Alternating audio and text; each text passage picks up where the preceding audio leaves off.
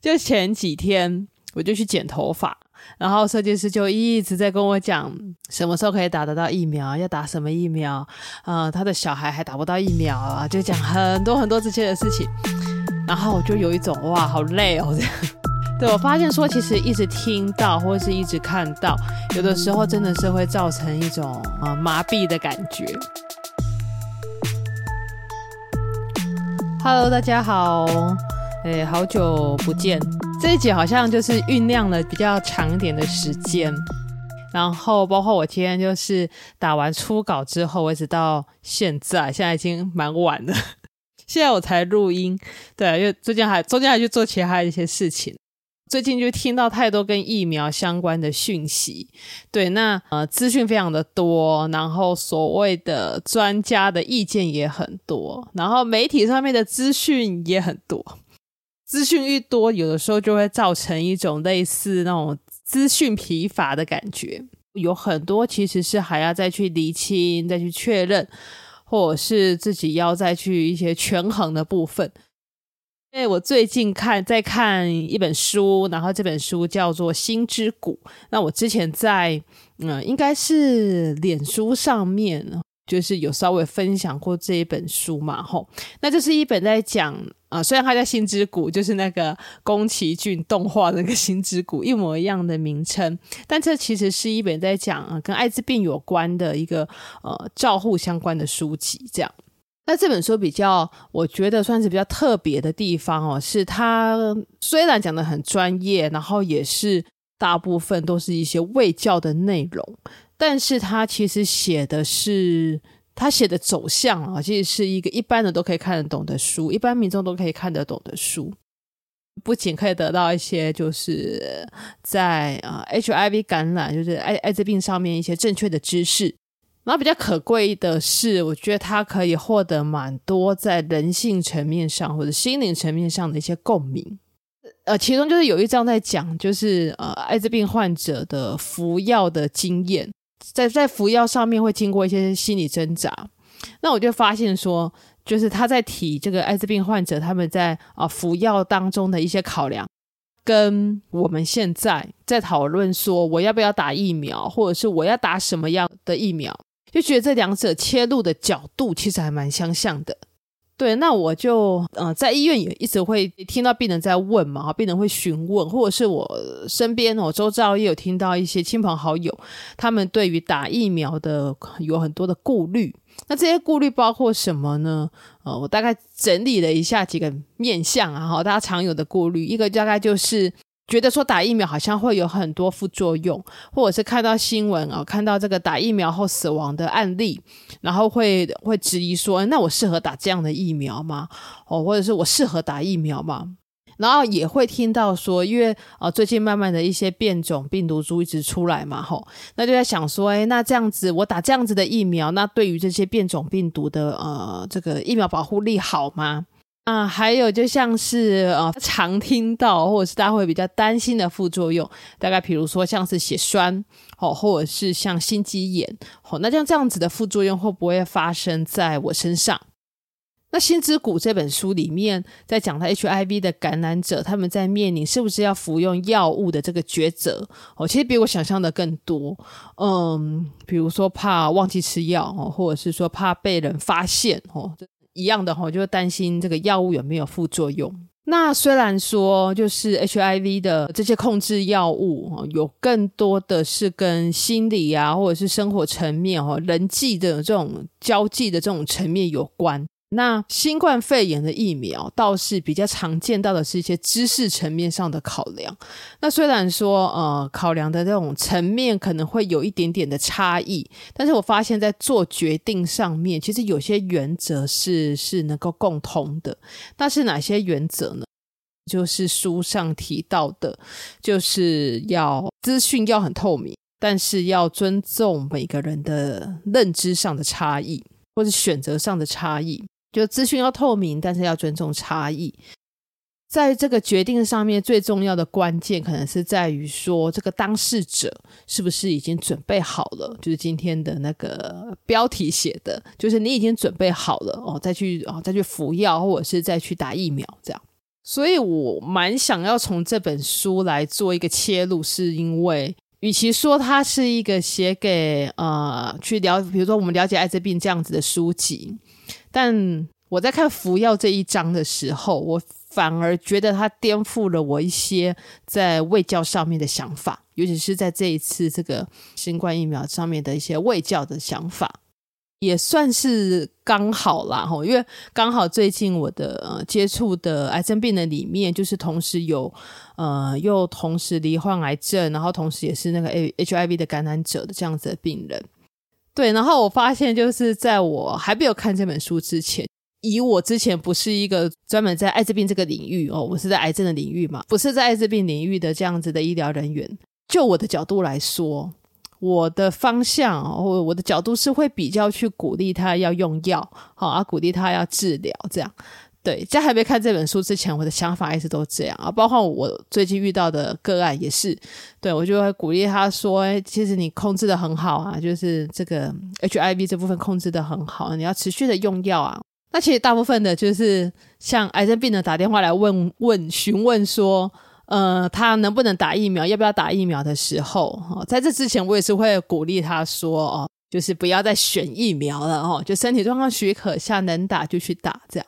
但现在哦，现在就是当我看完这本书还没看完，但是当我看到那一章的时候，哦，我会比较关心。好的的角度，反而是我会问他说：“那你的疑虑是什么？你担心的是什么？”我会比较去关心这个层面。然后更重要的事情是，如果你还没有准备好，或者你还有很多的担心，还有很多的未知，因为这个新冠疫苗其实你可以缓一下的。就我反而会比较关心他说：“哎，那你准备好了再去打？哈，你准备好了吗？”这样。所谓的疑虑啊，哈，就是比如说在新冠疫苗上面的很多的疑虑，我们可以用科学哈，可以用知识来解释。那如果比如说像我作为一个医疗照护者，那我当然可以去尽力的截取啊，或者尽力的去收集，在这个时空下目前可以得到的一些啊科学的知识，或者是那也尽量避免不要被这种新闻的风向带着走，这样子哦，对，这是我自己可以努力的部分。但我常讲，就是有呃一个事情，如果会发生在这个人身上，那对他来说就是有或无哈，就是他的几率就是百分之百，或或者就是零这样。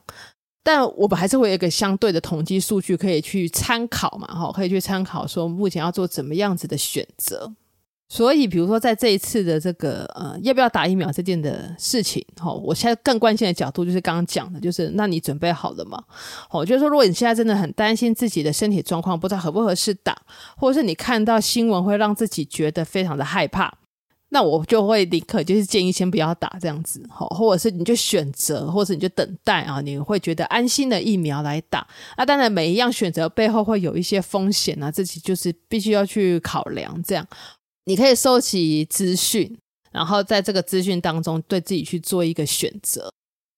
今天这一集主要还是要聊一些就是呃比较知识层面的东西，对，所以我想说，我就把常会听到的三个呃问题，然后来做一些依据现在有的知识来做一些的回应。好，第一个就刚刚讲到说，好像看新闻打疫苗会出现很多的副作用啊，甚至有打完疫苗死亡的案例。好，那这个这个那这样子啊，我适合打吗？我这个我是我最常听到的病人会询问的问题。呃，事实上就是其实不管打什么样子的疫苗哦，都可能会出现相关的副作用。但是哦，就是目前哦被紧急通过使用的疫苗啊，不管是 A、D、莫德纳哦、BNT 哦、娇生哦。呃，目前就是已经通过使用的疫苗呢，它都被证实有一定的保护力，所以整体来说呢，还是一个利大于弊的这个状况。所以比较重要的是要评估自己目前的身体状况，是不是能够承担呃副作用的部分。然后至于很多人看到打完疫苗死亡会很担心啊，吼！但是说实在的，就是我就讲白话一点啊，吼，就是因为新闻它不会去报道说那一些啊像我一样哈，打完之后只有一点点不舒服，然后但是还是可以正常的上班，甚至可以正常的在这边录音的人，哈，新闻不会报这些，但是这些的人还是占打疫苗的人的大多数，而且啊，正常的状况下来说，然后如果说一个疫苗。他打了这个疫苗之后，死亡的比率如果相当高的话，那正常来说啊，当然也没有国家或者也没有人哦敢推行这样子的疫苗，然后对，所以基本上如果是呃，比如说一般的癌症病人，他打来询问的话，那我现在的做法大概是我会看他最近的治疗的状况，哦，看他的一些抽血的数值。那如果说他的啊，尤尤尤其是白血球的部分，哈，白血球跟嗜中性球的这个部分，对，那看他的抽血数值怎么样。那同时，我还会问他有没有一些自，就是自己有没有感觉到一些不舒服的状况。那如果是依目前的建议的的话，像是一般常见的癌症治疗，包括像是化学治疗啦、放射线治疗啊、标靶药物治疗，只要在身体的状况许可之下，那基本上是可以去做施打的。那如果是一个手术的状况的话，通常会建议等手术的两周之后，我再去做打疫苗这个动作。最主要是因为，呃，打完疫苗的时候，它容易发，它有一个副作用，可能是会发烧。这样，对，那那种打完疫苗的发烧，哦如果是呃刚好又在手术之后的的话，那有的时候会有点担心，这种打完疫苗后的发烧跟手术后感染造成的发烧，会有些资讯上的混淆。那为了避免这样的混淆呢，所以就会建议要隔开，隔开起码两周了，然后当然就是一个相对稳定的状况的时候再去施打。以上说的都只是一个概况，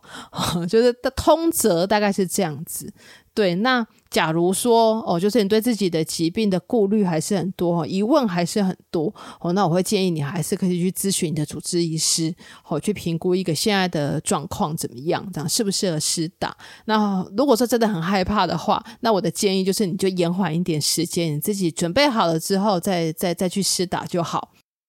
好，那第二个问题是，那种变种的病毒株好像一直被看到哈，变变种病毒一直出来。好，那现有的疫苗它对这种变种病毒的保护力会好吗？哈，对，那就要讲到说，呃，疫苗的保护力是怎么一回事？然后，那所谓疫苗的这个保护力，哈，它得出来的数据呢，都是啊各种临床试验做出来的。我们看到这些数据呢，它都是分别独立在不同的环境下面进行的试验。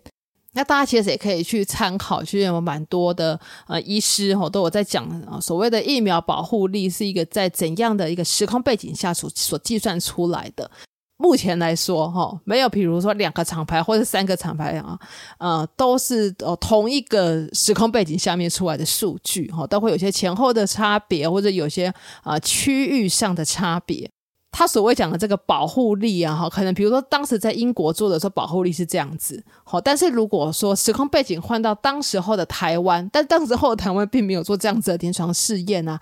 不能说直接就是直接把整个套用过来用，但是可以看到的一个事实是，哦，所谓的疫苗保护力讲的会是在当时候的那个时空背景下的状况，这样，好，但肯定的一件事情是什么？啊，就是目前哈，我们国际间紧急授权使用的这个呃，这个新冠肺炎的疫苗呢，哈，能够肯定的是，它都具有一定的保护力。那所谓的疫苗保护力，哈，并不是说就是不会被感染到，好，而是说呢，它可以减少哈被感染到，哈，就是罹病，或者是说变成重症，或者是甚至死亡的这个风险，哦，这些风险是会降低的。好，那就。刚提到的变种病毒的疫苗保护力哦，那正因为哈它是所谓的变种，就是一个新的变种病毒，所以它发生到现在的时间呢，相对的非常短。好，所以目前的资讯量呢，就是还是在一个很短时间的一一个资讯，好，所以没有办法得出一个比较长时间的数值啦。吼，对，那如果是这样子的一个状况的话，好，为什么还是一直在鼓励要呃趁早打疫苗呢？因为以目前的科学知识看起来，哦，现在的这些新冠肺炎的疫苗，就是即使说感染到了这个呃变种的病毒。但还是能够降低重症以及降低死亡的风险，所以重要的事情是先把群体的保护力啊建立起来，哦，这个比较重要。好，然后最后一个问题是也常听到的嘛，好，就是血栓啊、心肌炎啊，会不会发生在我身上？好，那其实我个人就是私心，好，我就是有有一点想要帮这个 A 粒疫苗做一些平反这样子啊，我是我自己的私心。对，因为呃前一阵子的这个堪称是血栓之乱的这个说法哦，对啊，我是觉得好像有一点点呃被渲染的太过厉害这样。事实上，我们以科学的数据来看待啦，吼，就是目前 AD 疫苗吼，它发生血栓这样子的副作用的比例，大概哦，大概是百万分之十，也就是要大概是十万分之一。可是，如果今天感染到的是新冠肺炎，或感染到这个 COVID-19 的这个状况的话，那 COVID-19 会造成血栓的比例大概是百万分之两百。感染了 COVID-19 之后，哦，它的这个造成血栓的机会反而多出了二十倍啊！吼，好，那也有人说，就是好像打莫德纳会有这个心肌炎的副作用嘛，吼。通常哈，就是会在啊接种后的二到三天比较容易发生。那目前看起来，它是好发在小于三十岁的男性。但是事实上呢，大部分的血栓或者是心肌炎，吼，在现在的医疗来说，我只要接受适当的治疗，哦，几乎都不至于有所谓致命的危机啦，吼。整体来说，比较需要注意的，大概就是如果在打完疫苗之后有发生剧烈的不舒服，包括像是剧烈的头痛啊、高烧不退哦，甚至呼吸喘、胸闷哦，这些比较所谓紧急的状况的话，那当然就是建议就是尽快就医。啊，最后做个总结好了，今天这讲说的有一点长。总结来说呢，嗯，新冠肺炎就是一个很新的疾病。好，那疫苗也当然就是一个新的疫苗。我应该在前几集的时候有提到过，说一个疫苗要做出来，然后啊，经过临床试验到成熟，然后到这个疫苗就普遍的被使用，基本上大概是五年到十年的时间呐。吼，对，那。这次的疫情非常的急迫，而且是个全球的疫情，所以疫苗大概是在五个月到十个月啊，被很快的发展出来。然后目前其实还有很多的临床试验在进行当中。当我们在看待所谓的疫苗保护的效力，哈，疫苗保护力的时候，其实还是要从一个比较时间轴的方向来看。那当时间越长呢，我们可以得到更完整或是更确实的数据。然后以目前的事实看起来，吼，打过疫苗呢，还是有可能会染疫的。吼，那当然，你可能如果每天都有在听记者会的的话，也会发现说，其实也有呃打过疫苗的人，吼，那之后还是染疫，然后去做病毒的这个基因定序的时候，发现是一个染到变异株的部分。当然，疫苗不是让我们百分之百不会染病，吼，但是它起码可以降低。啊，离病，然后降低变成重症，然后甚至降低死亡的风险。而且目前线上看起来所有可以用的疫苗，它都有一定的疫苗保护力。好，所以整体来说还是一个利大于弊的状况啊。吼。对，那所以今天这一集其实最重要的还是要跟大家说，就是我认为打疫苗最重要的关键，其实在于说你在心态上已经准备好了，然后是在一个自己可以有一个正确的知识，或在一个资讯透明的状况下准备好了再去打疫苗，这样。那今天这集就录到这喽，我们下一集 Hot Sweet 真的发生了，好，我们空中再见，大家晚安，拜拜。